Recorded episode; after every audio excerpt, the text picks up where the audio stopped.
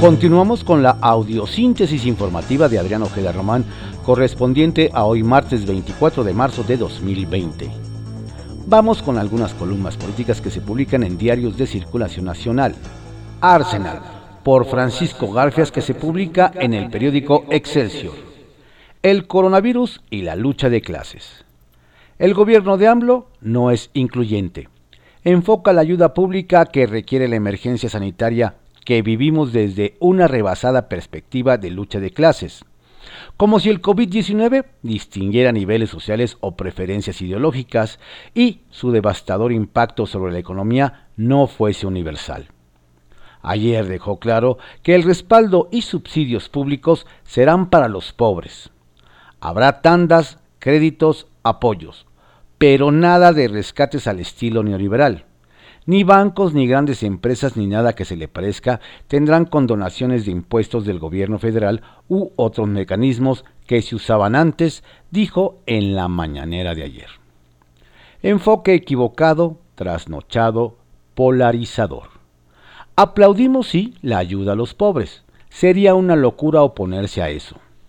Por fin los voltean a ver. Pero resulta que buena parte del dinero para otorgar los subsidios que el gobierno entrega, como si saliera de la bolsa del presidente, vienen de los impuestos que paga ese sector de la sociedad al que hace a un lado. Ese que llama conservador generaliza como corrupto. Ese que el tabasqueño excluye de la palabra pueblo. Lo que los pobres requieren no son subsidios públicos que los aten a tal o cual régimen, lo que restauraría su dignidad son empleos permanentes y bien pagados. Con la crisis del coronavirus, lamentablemente, se avisora una cascada de quiebras y un desempleo como nunca hemos visto. Más que nunca, la unidad nacional debe dejar de ser una expresión que adorna discursos para convertirse en urgencia en todo el país. Se puede, lo vimos en los sismos de 1985 y 2017. AMLO le asestó simultáneamente otro garrotazo a la confianza de los inversionistas. Cualquiera diría que estamos sobrados de recursos. No le bastó con la cancelación del Naim, su error de diciembre, cuando la construcción llevaba más del 30% avanzada y se había invertido más de 100 mil millones de pesos. Otra encuesta patito. Esas que realiza Morena en alianza con sus activistas. Echó por la borda una inversión de 1.400 millones de dólares en Mexicali, Baja California. Hablamos de la planta de cerveza que la empresa Constellation Brands construiría en la capital del estado. Los permisos requeridos allí estaban. Ya se habían invertido 900 millones de dólares, 32 mil personas trabajaban allí directa o indirectamente. Pero un grupito empezó a mover la idea de que esa planta consumiría el agua de una ciudad que tiene sed. Apenas 26 mil personas votaron en la consulta. Un 72.5 de ese porcentaje mínimo votó en contra de que prosiguiera la construcción. Un 22.3% votaron a favor. El mismísimo AMLO adelantó que la Conagua ya no dará permisos para el uso de agua.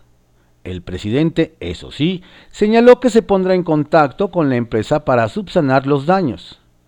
Ya hay reacciones de enojo, de frustración, de desconfianza en la IP. La Coparmex sacó un comunicado en el que sostiene que un puñado de personas no puede decidir el futuro de una inversión de miles de millones de dólares. De lo contrario, seguiremos cayendo en los índices de confianza de inversión extranjera directa como el de AT Casney, en el que descendimos ocho lugares, colocándonos en el último lugar, advierte.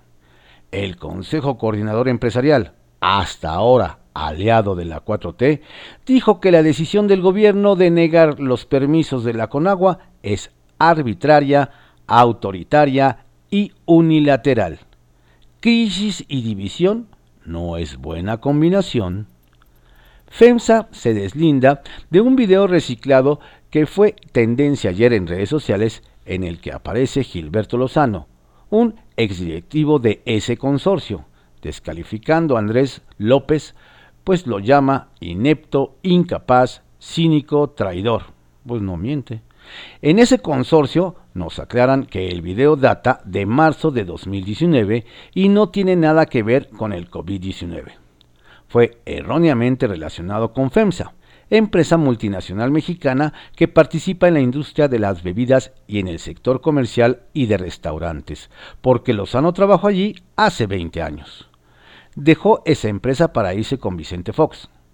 Lozano encabeza el llamado Congreso Nacional Ciudadano, fundado en agosto de 2009, y se ha dedicado a darle con todo a los gobiernos de Peña, El Bronco, Rodrigo Medina y AMLO. Estaremos muy atentos para aclarar rumores o mensajes falsos que pueden esparcirse en una situación como la que atravesamos, dice FEMSA. Alajero, por Marta Naya, que se publica en el Heraldo de México. Alfaro tira para adelante, del mazo viene de atrás. Las medidas anunciadas por el gobernador de Jalisco podrían ser replicadas en otros ocho entidades del país. Buena parte de los gobernadores del país, de los diferentes, aunque se guarden de confesarlo públicamente, están más que incómodos con las decisiones del gobierno federal frente al coronavirus. La mayoría viven el apremio de sus gobernados por tomar medidas más rápidas y severas. Quien ha tomado la delantera ha sido el gobernador de Jalisco, Enrique Alfaro, y sigue haciéndolo. Ayer luego de acusar la primera muerte por coronavirus en su estado y la presencia de 45 casos confirmados de COVID-19, el gobernante anunció que pedirá al Grupo Aeroportuario del Pacífico, GAP, suspender los vuelos provenientes de ciudades o países declarados con cercos sanitarios, como sería el caso de Italia, España y California. La suspensión de vuelos, su manejo en general no está en las atribuciones del gobernador, de ahí que apelara a las que tiene el GAP para este tipo de contingencias. Alfaro anunció asimismo que iniciará de manera masiva la aplicación de pruebas rápidas de detección temprana, tal como lo recomendó la Organización Mundial de la Salud, para saber realmente cuál es la magnitud del problema. Las medidas anunciadas por el gobernador de Jalisco así como su petición de suspender vuelos, bien podría ser replicada próximamente por los mandatarios de Aguascalientes, Colima, Guanajuato, Michoacán, Nayarit, Querétaro, San Luis Potosí y Zacatecas. Alfaro buscará reunirse con todos ellos para emprender acciones conjuntas en la región para enfrentar la pandemia. Y mientras unos toman la delantera, otros vienen detrás. Es el caso del gobernador del Estado de México, Alfredo del Mazo, que ha hecho gala de su disciplina priista, al punto de aguardar a que la jefa de gobierno de la Ciudad de México anunciara las medidas a tomar a partir de ayer en la capital del país para anunciar las propias, prácticamente iguales, un día después. Guajardo, el aislamiento es un lujo. El exsecretario de Economía salió ayer a compartir vía redes sociales su experiencia como servidor público enfrentando crisis de, distinta índole y magnitud.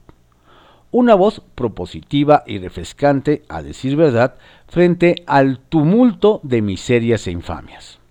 Lo primero que tenemos que reconocer, apunta el Defonso Guajardo, es que el aislamiento es un lujo un lujo que la mayoría de los mexicanos no se pueden dar porque viven día con día. A partir de ahí y desde nuestro privilegiado aislamiento, el regiomontano menciona una serie de medidas que podrían tomar para ayudar a quienes nos ofrecen servicios cotidianos, peluqueros, limpiacoches, meseros, cerillos, boleros, para que la economía, al menos para esta gente, siga fluyendo. Gemas, Obsequio de AMLO. Nada de rescates neoliberales a los bancos y grandes empresas. No habrá condonaciones de impuestos u otros mecanismos que se usaban antes. En privado, por Joaquín López Dóriga, que se publica en el periódico Milenio. No, esto no ha empezado. Han pasado menos de tres meses desde que algunos científicos comenzaron a saber de un nuevo virus que estaba haciendo estragos en China. luego el epicentro, la ciudad de Wuhan, y más tarde, el 31 de diciembre, la existencia devastadora del coronavirus para el que no había cura. Otra parte de todo esto se empezó a conocer en enero sin que imagináramos siquiera el desastre que se avecinaba en todos los sentidos, el vuelco de vida que iba a producir y, pasados dos meses, apenas el pasado día 11, la Organización Mundial de la Salud declaró la pandemia los aislamientos obligatorios en algunos países como China, que confinó a cerca de un millón de personas, hasta voluntarios, como los de México, sin que autoridad alguna haya dado esa orden, lo que confirma que la sociedad tiene más claro el riesgo de la epidemia que el gobierno mismo del que en esto va adelante. El doctor Hugo López Gatel me dijo el viernes que se había iniciado la fase 2, aun cuando no se dieron los requisitos, básicamente el contagio local. En México, la curva ha sido de tres casos. De tres casos el 24 de febrero, a 367 ayer, más cuatro muertos. Pero el día 18 eran 118, se triplicó en cinco días. Y de aquí hacia adelante el crecimiento será exponencial, me dijo el subsecretario de Salud. La proyección oficial señala que serán 250.000 enfermos, de los que 10.500 necesitarán camas de terapia intensiva, llegando al pico más alto en el mes de junio para comenzar a descender en julio-agosto. Esta, aclaró, es la previsión del gobierno. Pueden ser menos, pero como indican los referentes, también pueden ser más en la medida que aumenten las pruebas de lo que México tiene uno de los porcentajes más bajos a nivel mundial. Aún no hemos visto nada de lo que vamos a ver en esta crisis sanitaria, económica, social, si el gobierno descuida a los más necesitados y posiblemente política. Y entonces sí, vamos a ver de qué estamos hechos todos y cada uno. Retales, cerveza. En línea con lo adelantado, la consulta en Mexicali perdió la empresa cervecera estadounidense en la que el presidente ofreció otra zona con agua para su construcción. La obra llevaba 65% de avance, 900 1.500 millones de dólares y a la basura con el 3.5% del padrón de Baja California con el respaldo de Jaime Bonilla. 2. Cibernéticos. Ya quiero ver las discusiones de las reuniones virtuales de la Junta de Coordinación Política de San Lázaro, hoy al mediodía, y a la de la mesa directiva a las 4 de la tarde. Obvio, se canceló la comparecencia del secretario de Hacienda para mañana. Y 3. Seguro sería muy sano que ante el desplome del petróleo, la mezcla mexicana pasó de 51 dólares a 15.33 ayer y el precio referencial es de 49, nos dijeran si se firmaron las coberturas, qué porcentaje de la producción alcanza, a qué precio y qué costo. En la mira, por Luis Cárdenas, que se publica en el Universal. El peor presidente de la historia. Nadie está libre de decir estupideces, lo malo es decirlas con énfasis. Michel de Montaigne.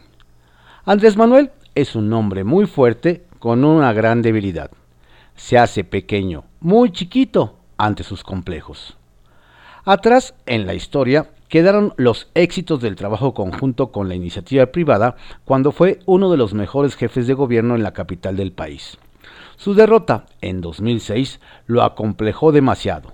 Sintió que los grandes capitales le habían robado la elección y durante años construyó un enemigo en su cabeza, el dinero y por consecuencia prácticamente todos los hombres de negocios.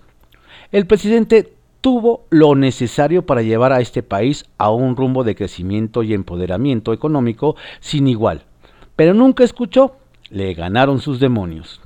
Si bien es cierto que los empresarios del país no lo consideraron nunca como una buena opción, lo es también que han estado dispuestos a trabajar de la mano a pesar de múltiples traiciones e innumerables sinsentidos. Pero hay un momento en que la liga se rompe y las oportunidades terminan erosionadas. Creo que ese momento ha llegado ya. La soberbia de López ante la crisis mundial por el coronavirus es francamente irresponsable y condenable en todos los puntos. Su desprecio por las recomendaciones del mundo en materia de salud, su convocatoria a que los ciudadanos salgan a la calle, su reticencia a usar un gel antibacterial es simplemente inmoral. La economía del mundo se va a caer, es un hecho, no una proyección y con ella la de México, que marcará dos años a la baja. Aún no sabemos el tamaño del golpe en 2020, pero los pronósticos oscilan entre un terrorífico menos 6% o más hasta un super optimista menos 1.5%. Ante la realidad, López tira a la basura 900 millones de dólares ya invertidos en Mexicali y esfuma de un plumazo la posibilidad real de más de 30.000 empleos directos, mandando un mensaje claro al mundo. No queremos su dinero. Constellation Brands será su Ayotzinapa. Más allá de la segura baja en la calificación de Pemex que arrastrará en consecuencia a una calificación a la baja para el país, esto se traducirá en la agudización de una crisis evidente perderemos más empleos de los que ya íbamos a perder. Empobrecemos más a los mexicanos de lo que ya se iban a empobrecer. Al terminar su sexenio, el presidente tendrá los peores números en la historia en materia económica, pero al igual que Chávez o Castro, seguirá siendo adorado por una gran parte de los mexicanos. Los mismos quizás que serán más pobres de lo que ya eran en 2018. Es una lástima, porque pudo haber sido el mejor presidente de México. La historia juzgará. De colofón. No cancelará ni el tren, ni el aeropuerto, ni la refinería. Se vienen tiempos muy difíciles. El presidente va a radicalizarse ante la adversidad y los empresarios también lo harán. Perderemos todos. Uso de razón por Pablo Iriarte que se publica en el periódico El Financiero. Ante el fracaso, la tentación autoritaria. Tiene al país en vilo por sus hierros y obsesiones ideológicas. Él mismo está acorralado por sus malas decisiones y nada más. López Obrador ha sido el presidente con mayor respaldo político desde 1982, al que se le han cuadrado los partidos, los empresarios, las iglesias, los sindicatos. Tiene el apoyo del gobierno de los Estados Unidos, de los medios y de la mayoría de la población, pero no da una. como no puede gobernar porque no sabe, en su entorno hay voces que consideran que el estorbo que impide el buen desempeño de la 4T está en la democracia, en las voces críticas y en el boicot de fantasmales conservadores que complotan tras las sombras jamás van a admitir ser los culpables del desastre que se nos viene encima. Y algunos sectores de la población ya lo comienzan a vivir y corregir. No tienen autocrítica. Por eso los susurros al presidente van en el sentido de aplástalos antes de que nos aplasten a nosotros. Su vocero, que escribe con un seudónimo en redes sociales, le pidió abiertamente, abiertamente que golpee primero el que perdona pierde Andrés Manuel. Publicó con todas sus letras. ¿Resistirá el presidente la tentación de la tiranía ante su incapacidad para corregir? Mientras tenga alta aprobación, sí, pero eso va a caer. Hace un par de semanas habló reiteradamente del golpismo en su contra e incluso felicitó al ejército por no dejarse seducir por el canto de las sirenas de un golpe de Estado. ¿Por qué? ¿En dónde tiene su mente el presidente López Obrador? El domingo informó que Hacienda dará recursos adicionales a la Secretaría de la Defensa para controlar y operar 10 hospitales. El jueves dio a conocer que se creaba una empresa para que el Ejército y la Marina puedan explotar comercialmente el aeropuerto de Santa Lucía. López Obrador expande las funciones del ejército y desplaza a los civiles.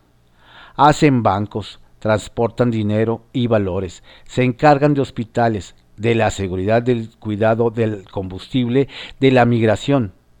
Según el presidente, hacen aeropuertos más baratos y más rápido que los ingenieros civiles. Los ha puesto en todos los lugares donde hay negocios o es posible hacerlos. Ya metió a las Fuerzas Armadas como factor de poder económico en el país, igual que ocurre en Cuba y Venezuela, donde coroneles y generales dirigen empresas de hotelería, de petróleo, fábricas, constructoras y desde luego la seguridad. Ahora vamos a tener al ejército mexicano en la construcción y explotación comercial de aeropuerto, donde controlará no solo el tráfico aéreo, sino los hoteles, tiendas y dará los permisos y concesiones a las casas de cambio. Las Fuerzas Armadas son nuestro orgullo y no están para hacer negocios. Ahora investigan y persiguen al narcotráfico.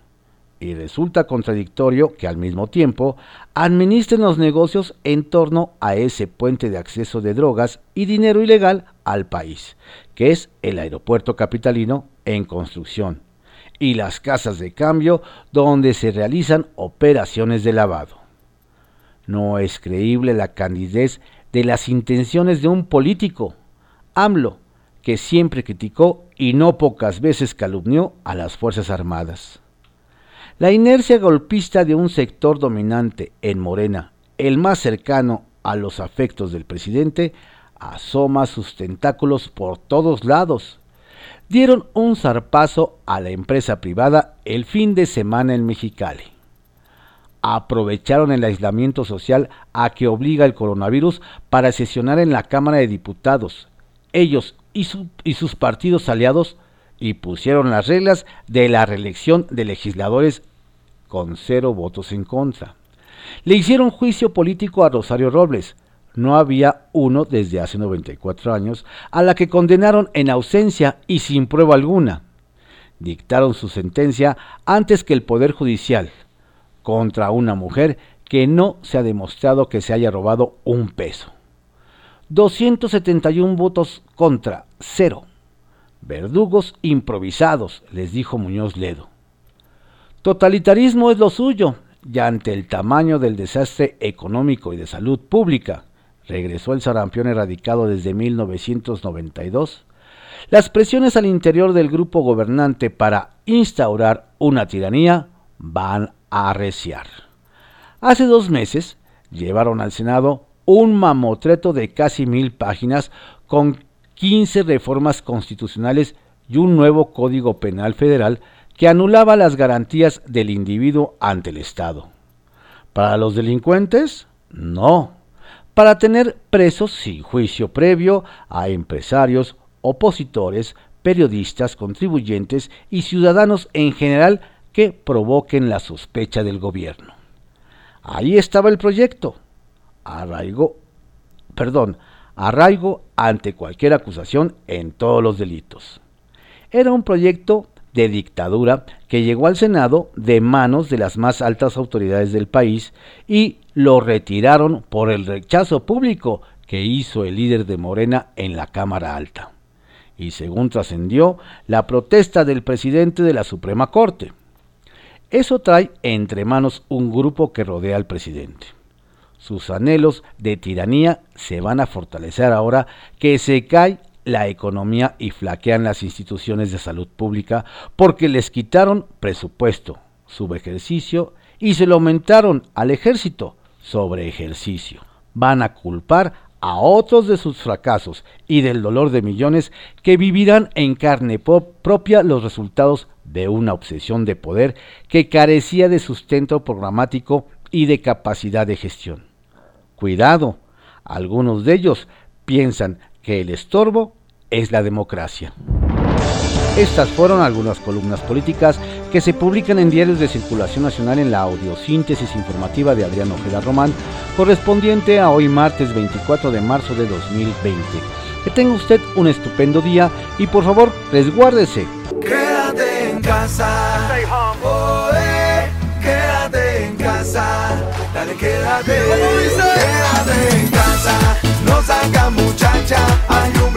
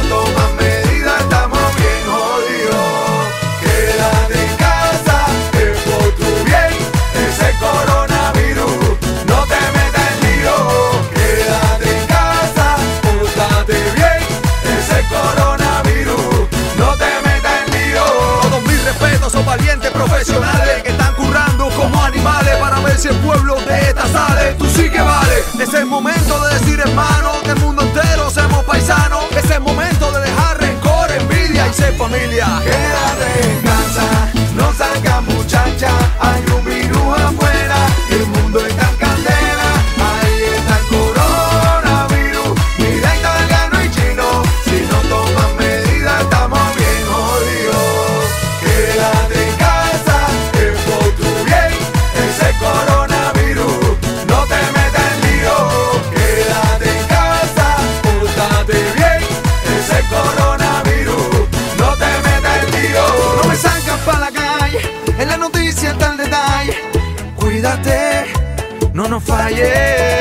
Porque la cosa está bien mala.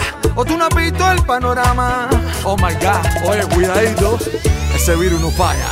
Quédate en casa, que por tu bien, como el coronavirus, no te metas en lío. Quédate en casa, pórtate bien, el coronavirus, no te metas en lío. Quédate